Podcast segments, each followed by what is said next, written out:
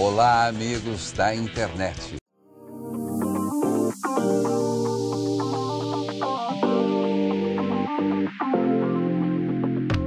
Boas-vindas ao UX Writing Cast, o seu podcast sobre UX Writing e outras coisitas más. A pessoa UX-Writer tem esse desafio diário. E agora? O que, que eu escrevo aqui? E agora? Como vai ser? Como que eu falo? Que palavras usar?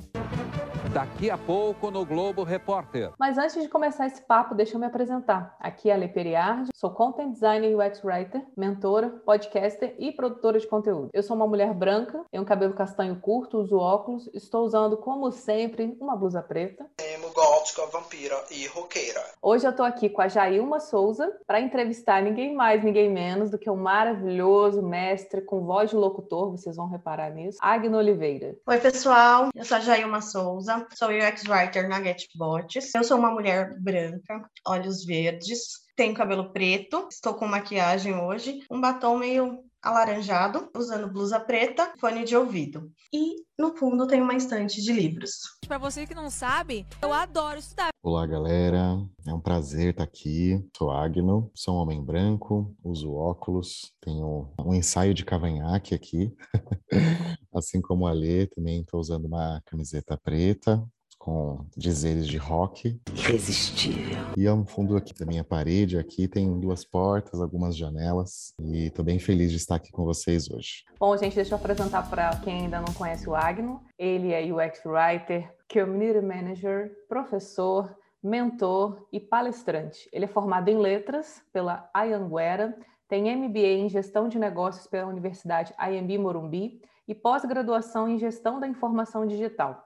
Além disso, ele possui inúmeras formações, algumas delas em neurolinguística, UX Research, UX Writing, inteligência artificial e chatbot. Obrigada por ter aceito o nosso convite, Agno. Então, para a gente começar, pode contar um pouquinho para a gente da sua história? Claro, claro. Sou uma pessoa bem curiosa. Logo que eu saí da escola, eu fiquei assim procurando algumas coisas. A minha primeira intenção era ser nutricionista. E aí eu vi que tinha matemática, falei, não, não quero. é, sempre tive uma inclinação para as áreas humanas, pedagogia, letras. Comecei a fazer um curso de pedagogia é, com uma bolsa do, do ProUni, inclusive. Estava adorando. Mas aí também a gente trabalha, né, do outro lado do mundo. Não pude é, concluir o curso porque eu comecei a trabalhar na área comercial, tranquei a bolsa. No ano seguinte, eu comecei a fazer letras, o curso da minha vida, né? então identifiquei muito com tudo, principalmente com hoje as nossas ciências principais, né, que é as ciências de UX Writing, que é semântica, semiótica. E aí me formei, depois trabalhei com curadoria de conteúdo na Porto Seguro. Eu comecei a trabalhar com chatbots também na, na mesma seguradora. Tive um aprendizado assim para a vida, né? Fiquei sete anos trabalhando lá. Fui convidada para trabalhar em outras empresas também com chatbot, com curadoria de conteúdo, né? Riachuelo, Mary Kay. Tenho um carinho muito especial pela Mary Kay. É, as meninas me receberam lá de braços abertos, aquele mundo rosa me encantou, né? E ainda me encanta, assim. E depois veio, então, a proposta da Localiza para trabalhar com puramente writing, que era um, é um desafio, né? A gente trabalhar com, com writing puramente na vida. Topei, Estou aqui hoje na, na Localiza trabalhando com writing e muitas esferas de writing, de certa forma. Tem também chatbot, então design de conversa, curadoria de conteúdo. Dentro desse meio tempo, entre estudos e questões profissionais, conheci a Cris Luckner. Aonde eu vou, as pessoas me amam. Em fevereiro de 2018, e a gente teve um bate-papo inicial ali com uma galera, e dali nasceu a comunidade UX Writers Brasil a gente começou a puxar outros encontros, outros meetups, né, que a gente chamava. E naquela época a gente podia fazer presencial, eram maravilhosos. Foi há 84 anos. A gente falava de vários assuntos, portfólio do X-Writer, uso de interjeição, linguística. Assim, a gente já teve aí, se não me engano, mais ou menos uns 24 meetups. Foram incríveis. Como todo mundo sabe, a gente tem aí, teve a pandemia e tivemos que reduzir, tá? Pisar muito, de certa forma e fizemos online. Então, um deles foi a comemoração dos do nossos dois anos de comunidade, que teve a participação da maravilhosa Tori.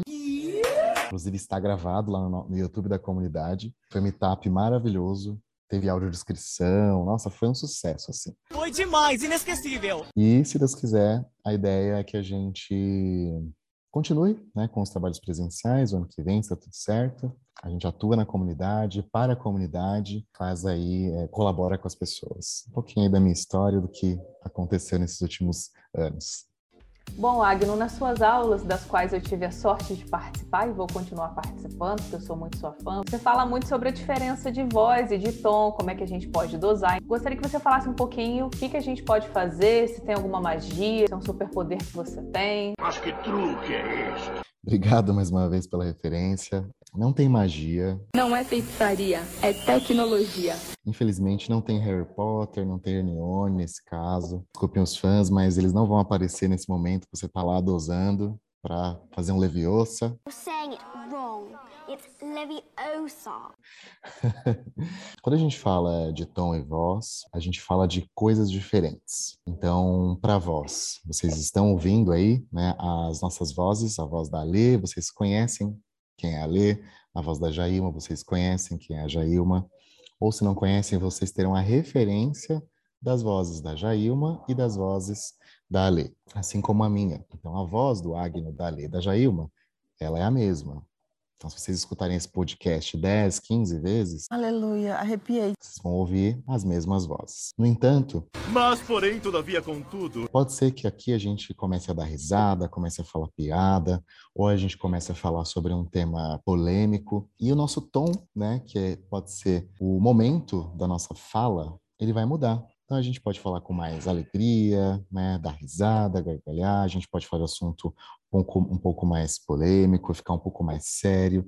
O tom ele vai ou aumentar, ou diminuir, ou ficar mais áspero, né, mais rude. Essas são as diferenças. Consegue distinguir? Trazendo esse conceito, viajando ali para as empresas, né, para como que as empresas conversam, como as, as empresas falam, entre aspas, né, com, com a galera, é, existem algumas, alguns pontos que devem ser vistos. Então, como dica, é entender quem é o público, quem é o público para qual a sua empresa fala, quem é a sua empresa, como a sua empresa quer chegar nesse público, quais são os atributos de fala da sua empresa. Ela é uma empresa segmento de locadora, ela é empresa do segmento de saúde, ela é uma empresa do segmento de varejo, enfim. Algumas das empresas vão ter comportamentos de fala diferentes. Blá, blá, blá, blá, blá, blá, blá, blá. Algumas vão querer, por exemplo, ser uma empresa com uma voz mais calma, uma voz mais marqueteira, uma voz mais articulada, uma voz mais, enfim, cada um vai ter a sua voz e outra, os tons para essa voz vão mudar.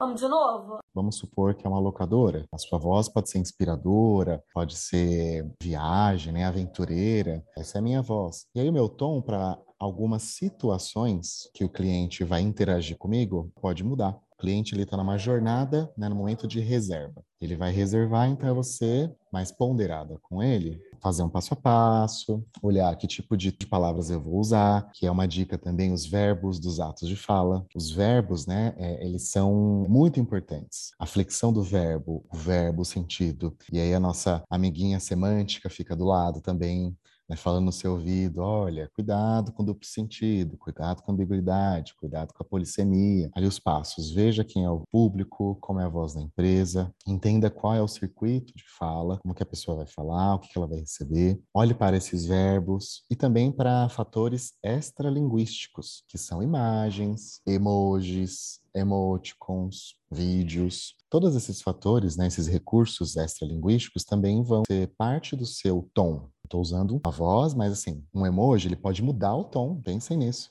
Né? Coloca um emoji de piscadinha, ele pode talvez ser interpretado como. Isso é falsa! E por isso que eu falo, vamos entender essas técnicas para dosar, né? e aí a gente fala dosar o tom de acordo com o contexto daquele usuário, daquela jornada.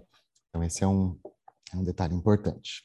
Agno, além da voz e do tom, uma pessoa UX-writer, ela precisa trabalhar com a semântica e a semiótica. E saber usar também, a gente acabou de comentar um pouquinho, sobre os emojis. Então, nos seus cursos, você fala muito sobre esse tema e você chama atenção para a questão da, da acessibilidade, dos cuidados que a gente tem que ter para utilizar essas carinhas felizes e aparentemente, né, inocentes. Comenta um pouquinho mais sobre os pontos positivos que podem nos ajudar ou às vezes nos atrapalhar utilizando os emojis. Boa pergunta, Jailma. Olha, os emojis são um desafio diário, né? Existem marcas, empresas que nos seus guias de tom e voz permitem o uso, então isso é bem natural. Porém, existe lá geralmente um parágrafo assim: pondere, cuidado, não vá sair tacando emoji em tudo que é coisa. Porque os emojis, eles são recursos extralinguísticos importantíssimos para compor né, a nossa comunicação, compor a nossa linguagem. Contudo, todavia, entretanto, que é um recurso também da nossa língua,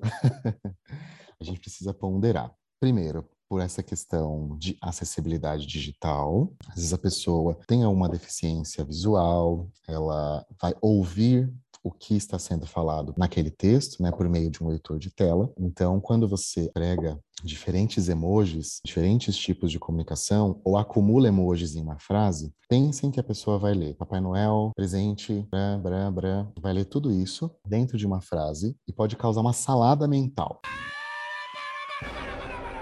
A gente sempre recomenda que os emojis sempre estejam ao fim da frase, porque isso garante que você vai passar a sua comunicação primeiro, que é a prioridade, Vamos pensar na hierarquia da informação aí. Então, você passa a sua informação primeiro, e o emoji ele vai ser um recurso para reforçar o que você está falando, ou trazer um tom mais amigável. No curso lá, a gente tem a temática linguística dos emojis. Então, ele vai falar, olha, esse emoji ele pode ser um emoji que vai assumir a posição de ponto final, ele pode ser um emoji que vai assumir uma função conativa. A gente, vai, a gente tem essas funções da linguagem, que é aquele teórico que a gente acaba vendo no curso também, lá o Jacobson, e ele vai falar justamente dessas funções de linguagem e como a gente vai abordar isso. Então, pensando em acessibilidade, não usar emojis no meio da frase, tentar entender né, o, o contexto daquela pessoa usuária que vai usar, contraste do suporte que você está usando para comunicação e o tipo de emoji que você está usando. Fazer uma carinha amarela no fundo verde, uma carinha amarela no fundo amarelo. Tem gente que não tem o senso. Então, prestar atenção nesses detalhes para fazer com que a gente tenha uma experiência de leitura, né, de audição dessas pessoas sem fricções. Esse é o nosso core como o X, primeiro, né? E um segundo core, que a gente tem dois corações, a gente pode, né? Que a gente cuida duplamente dos nossos usuários, que é um coração de pessoa writer que vai cuidar da, dessa experiência como um todo e também das palavras, das abordagens. Trabalhei muito tempo com redes sociais e marketing digital. E a galera da rede social adora um emoji. Eu colocava o emoji antes de iniciar as frases para tópicos e aí com você eu aprendi que não é legal. Não! Na nossa audiência, a gente tem muitas pessoas que estão iniciando na carreira quando a gente inicia numa carreira nova, a gente tem muitas dúvidas, a gente cria um milhão de expectativas na nossa cabeça, achando que a gente vai passear por um caminho de tijolinhos amarelos com arco-íris no final, né? Que vai ser tudo muito simples, muito fácil. Queria que você falasse um pouquinho sobre essa expectativa e realidade no mercado de UX Writing e dicas para a gente lidar com elas, né? Boa. O X-Writing é um desafio diário, porque você vai lidar com muitas interpretações de experiências das pessoas com o texto que você constrói, né? com a comunicação que a sua marca prega e os canais em que essa comunicação vai ser veiculada. A pessoa writer, ela precisa ter principalmente resiliência, uma capacidade analítica apurada, né? É, você sentar ali e analisar o que está rolando. O que está acontecendo? Gostar, né, de conversar, de fazer teste, entrevistar pessoas, porque o legal do writing para você fazer o mergulho semântico, inclusive que o nosso grande Bruno Rodrigues fala, é você ter isso aqui, ó. Talento! Conversar, ouvir as pessoas falarem, ouvir os termos que elas usam, né, que inclusive é um, é um dos testes de writing, para que você possa entender vocabulário, entender os significados, as ideias afins que advêm desse vocabulário. Vocês vão tomar umas porradas às vezes, faz parte, tá? Para quem está ouvindo, não se assuste, é normal. Assim como qualquer outro emprego, qualquer outra situação porque você vai fazer lá o seu texto baseado em fatos reais, linguagem do usuário, teste, todo o conjunto necessário. Chega em algum momento em alguma área específica, que algumas pessoas já sabem qual é. Não diga alô, diga alô, Cristina. E aí a pessoa fala: "Nossa, mas eu acho". Você fica cheio de eu acho. Você tá lá toda pautada nas verdades. É verdade. Eu falei nas verdade porque o, o linguista Marcos Wagner ele fala que um dos mitos linguísticos é a gente falar para a pessoa entender. Não, não falei aqui e vocês entenderam que é nas verdade, mas ortograficamente falando, né? Seria nas verdades. não? é? Os plurais da vida. Leiam esse livro do Marcos Bagno, Preconceito Linguístico. E aí, gente, acontece. Então não deixem de pesquisar, não deixem de fazer testes, não deixem de olhar para as redes sociais da empresa para entender o que as pessoas estão falando da sua empresa, como estão falando. Cara, eu preciso entender quais são os termos pejorativos que a galera usa. Diz que a mudança é para melhor, não estava muito bom, estava meio ruim também, estava ruim. Agora parece que piorou para colocar no meu guia de tom e voz, entender o que a gente não deve fazer. Olha para rede social, assista TV, assista outras coisas. Conecte também com algumas realidades. Benchmarking, boa, faça benchmarking. Olhe para as concorrentes, olhe para empresas de fora do Brasil. Às vezes a gente tem tão poucas concorrentes aqui que né, não é suficiente. E eu falo que no meu caso eu só tenho duas concorrentes principais. Já está meio passado, assim, sabe? Olhar para as concorrentes que eu tenho. A gente precisa olhar para fora do Brasil agora. O que que tá, que que tá rolando lá fora? O que, que ela tá fazendo? Então, pessoa writer, vá com toda a sede, sim. Lê o livro da Torre, que é a nossa Bíblia. Amém, irmão! Lê livros sobre linguística, né, do Marcos Bagno, que eu citei aqui. Lê algum, algum livro, né, de semântica, mas também não vá com tanta sede em semântica, porque é bem técnico em alguns momentos semiótica. E começa a fazer essas leituras. Tem muito artigo bacana no Medium, muito artigo bacana lá no site da comunidade, inclusive. Basicamente é isso. A gente vai fazer teste, vai apresentar, vamos ter que fazer alguns rascunhos, lição de casa, vai e volta. Mas esse é o trabalho da pessoa right. Esse trânsito entre áreas. Tô ali no marketing, daqui a pouco eu tô lá na área de CX, daqui a pouco eu tô lá com o cliente, daqui a pouco eu tô falando com o presidente da empresa. É isso, é um evangelismo diário, é uma defesa diária dos nossos termos, uma defesa diária de boas práticas. Em alguns momentos você vai ter que falar, cara, por que você me ignora? Por que você finge que eu não existo? Eu sou writer raiz, eu gosto de fazer teste, eu gosto de entrevistar pessoas. Esse negócio de fazer writing Nutella, ah, a gente vai fazer ali só um ajustezinho, só uma revisão de texto. Às vezes não funciona. Ah, corrige esse texto para mim. Inferno! Não é assim. Writing não é só revisão de texto. Writing é a narrativa, é você pensar em todos os momentos. Aí tem lá o storytelling por trás também. É contar uma história, é fazer com que a pessoa se envolva. E se envolver não é você usar um termo técnico, porque a pessoa vai dar um. Me perdi aqui, desculpe. Cara, o que, que tá rolando aqui? Não sei o que é essa palavra. Vamos tentar. Mais uma vez, os estrangeirismos. Não sou defensor, né, o imperador da língua portuguesa, né, o cara que vai falar, não, você vai ter que fazer assim, escrever direito. Não é assim também. Né? Por isso que eu também me pauto em linguistas. O princípio da comunicação é o que você entende sempre. E você pode se falar de qualquer forma, mas se a pessoa entendeu, gente, a gente já ganhou 99%. De resto é ortografia, gramática e outras, entre outras coisas. Mas esse é o desafio do writing. Não sei se eu respondi a pergunta, meninas. Respondeu, respondeu com louvor. E a gente agora quer alguns spoilers. O que a gente pode esperar aí do, da profissão, do mercado de trabalho, nos seus estudos? Tem alguma tendência? Algum curso seu que vem por aí? Novidades? livros que você indica? Você já citou alguns. Tem mais algum outro que a gente tem que ter aqui na mesa de cabeceira? Legal. Eu ministro três cursos principais pela Collins. São cursos, modéstia à parte, eu amo de paixão, que são as minhas áreas core. Um curso que é o curso de semântica, semiótica e os emojis. A gente analisa junto né, essa intersecção, esse cruzamento entre as ciências, que é a semiótica com a semântica e qual, qual, é o comportamento dos emojis na nossa comunicação do ponto de vista da semântica e da semiótica. Então, que impacto que esse emoji ele vai é, surtir ali na comunicação, é, o que fazer, o que não fazer, essa temática linguística. É um curso que eu gosto muito, muito, muito. Depois a gente tem um curso de design de conversa para chatbots, que é para quem trabalha aí com design conversacional, para assistentes virtuais. Eu abordo ali boas práticas de conversa, acessibilidade, construção do fluxo, as implicaturas conversacionais, né, as máximas de Grice. A gente tem algumas atividades ali práticas, construímos os fluxos juntos. Então, para quem trabalha com chatbot, é um curso bem bacana. E dosando tom e voz. Nesse curso, a minha proposta, a gente já criou o tom e voz, a gente sabe qual é o tom de voz que a empresa tem. Como que a gente dosa agora? A pessoa X-Writer tem esse desafio diário. E agora? O que, que eu escrevo aqui? Né? E agora? Como vai ser? Como que eu falo? Que palavras usar? É de bom tom? Então, me baseei nessas perguntas principais para criar esse curso com algum, algumas metodologias, um pouquinho de teoria. Então, a gente fala ali do circuito de fala, a gente olha para os processos de comunicação, da linguística, os atos da fala. A gente tem alguns exercícios práticos, eu trago dois guias de tom e voz para a gente trabalhar, né? Guias de tom e voz verdadeiros. E a gente faz estudos de caso ali, então é um, um curso bem bacana. E é isso, venham, serão muito bem-vindos, bem-vindas.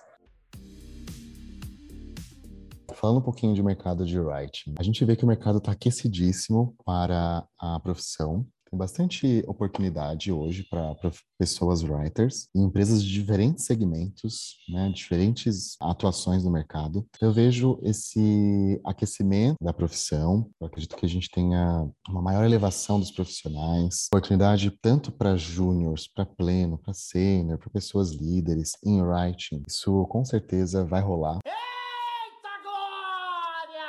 E aí a gente tem ali os segmentos, né? Eu vou, eu vou lidar como segmento, os segmentos de writing. Né? A gente tem o writing raiz, de produto, fazer copy, né? fazer web writing, enfim, olhar para tudo isso. O tech writing também, que é super importante, relevante para as áreas né? de tecnologia principalmente. E tem a parte de, do chatbot, né? o design conversacional, a interação homem-máquina. Isso também é uma atividade da pessoa writer para o futuro. A tecnologia por voz, VUI, inclusive indico aqui a maravilhosa Jana, sempre indico a Jana, Janana Pereira, os cursos dela de VUI são maravilhosos. Gente tiver interesse também, porque a voz também vai ser mandatória para o futuro. Então você aprender voz, aprender como construir esses diálogos por voz, o speech, né, o discurso, como é isso, também vai ser muito importante para o mercado para os próximos anos, aí para o futuro. Falando de livros, redação estratégica para o X, traço Bibliatory, a gente tem Preconceito Linguístico do Marcos Bagno, Não Me Faça Pensar do Steve Krug, tem o Mindset, é um livro fantástico. E para quem gosta né, de tom e voz, né, a gente está falando do, do curso de tom e voz, eu até não, não coloquei esse, esse livro lá no curso, mas eu vou colocar. Ele fala dos cinco temperamentos do Daniel Polanco. É, é um livro muito bom também. The Microcop Guide, infelizmente ainda está em inglês, da Kinneret, maravilhoso também. E o livro do querido Bruno Rodrigues, é Em Busca de Boas Práticas em UX Writing, também que é uma leitura obrigatória. Livro levíssimo. Bruno, ele tem né, um jeito de, escrever assim que... Bruno, você vai ouvir com certeza esse podcast. Sou seu fã, você escreve muito bem, é isso aí. Teremos cursos novos, com certeza pela Colis, que hoje é a, a, escola que vem aí me apoiando, me recebeu de braços abertos. Já deixo aqui um grande abraço para a Rose. Teremos os cursos já de prateleira também. E esses cursos que a gente já tem de prateleira, teremos novidades. Vem parcerias por aí, então acompanhe aí as redes sociais, acompanhe as publicações da Lê, que é fantástica também. Eu admiro muito seu trabalho, Lê, como você coloca as imagens, aquilo ali, meu Deus do céu. Quando eu aprender a fazer aquilo, eu posso ser um anjo, porque, meu Deus do céu. É. São publicações maravilhosas. Podcast também, meninas, parabéns por este podcast. Para os profissionais de writer, writers né, que estão nessa transição, esse podcast aqui que vocês estão ouvindo já também vai ser um podcast riquíssimo, muita gente muito boa, estará aqui em breve. E aí, como é que a gente te acha, Agno? Como é que a gente busca os seus conteúdos, te encontra aí nas redes sociais? Eu sempre falo nos cursos, né, é, logo no comecinho, que eu sou uma pessoa para a vida. Ah, me chama para uma praia, tomar um vinho. Ah, sei lá, me chama para qualquer coisa que eu vou. Nas redes sociais eu tô lá no, no Instagram, como Agno Oliveira. Estou no LinkedIn, também como Agno Oliveira. Eu tenho um Medium também pessoal. Não tem muita coisa lá ainda, mas a minha intenção é colocar novos artigos, falar dos cursos, um pouquinho sobre as práticas que eu tenho aqui na empresa que eu trabalho hoje. Inclusive, já tem um artigo lá de um trabalho que eu fiz aqui que é sobre a construção do guia UI. Como foi construir a primeira parte do guia UI, que é um guia de redação aqui da Loca, que foi maravilhoso, assim. E a gente está construindo ele ainda. Em breve vamos ter mais notícias lá sobre ele. Agno, explica pra gente o que, que é Uai. É porque você é mineiro? Tem algum significado? Nossa, muito boa pergunta, Lê. Não, gente, não sou mineiro, sou paulista, jandirense. Nasci em, nasci em Osasco, mas morei sempre em Jandira com meus pais. Eu mudei para BH para trabalhar na Localize, a empresa que eu estou hoje. Tive o desafio de fazer o guia de redação. E a minha ideia era justamente fazer um guia de redação que abarcasse a pessoa writer ela prega hoje acessibilidade, inclusão, falar com todo mundo para todo mundo e ser universal, de certa forma. E aí eu fiquei pensando, poxa, preciso dar um nome para esse guia. Uma coisa que justamente traga essa identidade. Aí eu pesquisei muitas coisas, envolvi a galera do design, a gente fez ali algumas discovers, fiquei pensando falei, olha, não dá. Mas sabe quando bate aquela ideia do chuveiro?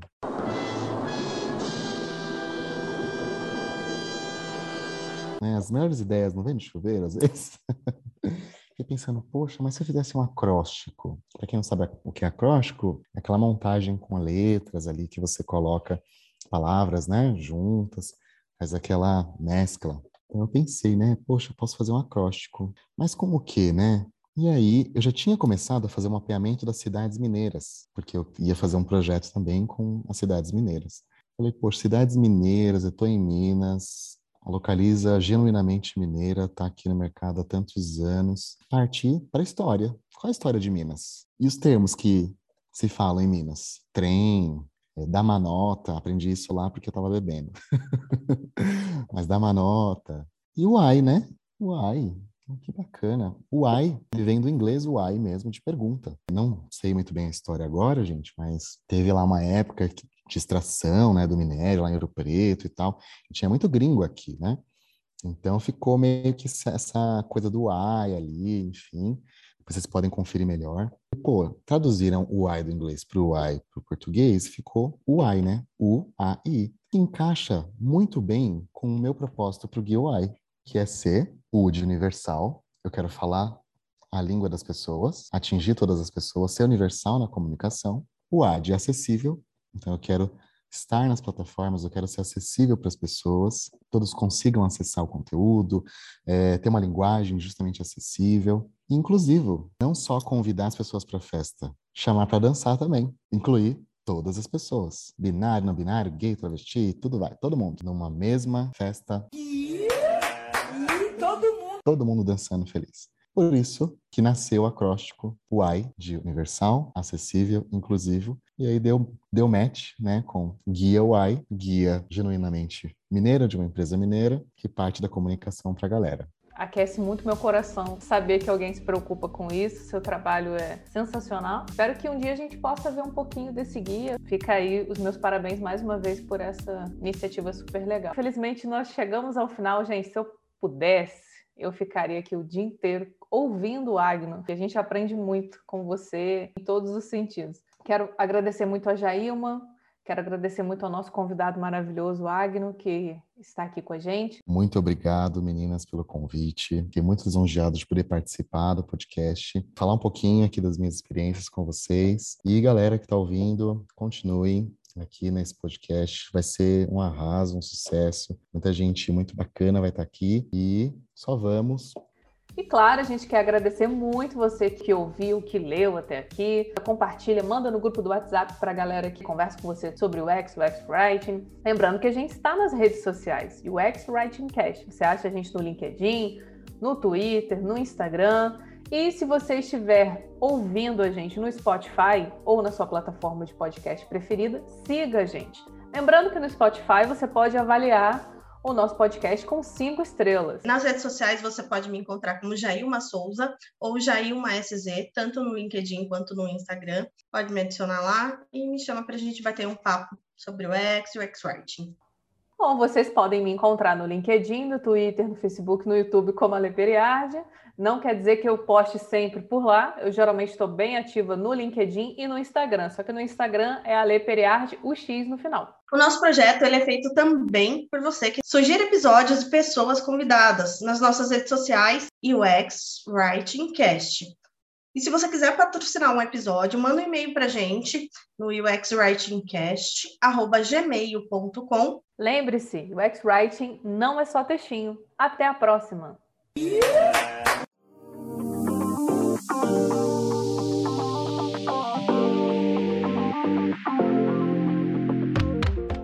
Boas-vindas ao UX Writing Cast, o seu podcast sobre UX Writing. Esqueci. Vamos lá de novo. Fiz isso tantas vezes esqueci. Estão tá, me ouvindo bem? Não vai falhar dessa vez. Vamos lá. Limpa, limpa, limpa, limpa tudo. Limpa todo o ódio coletivo, limpa.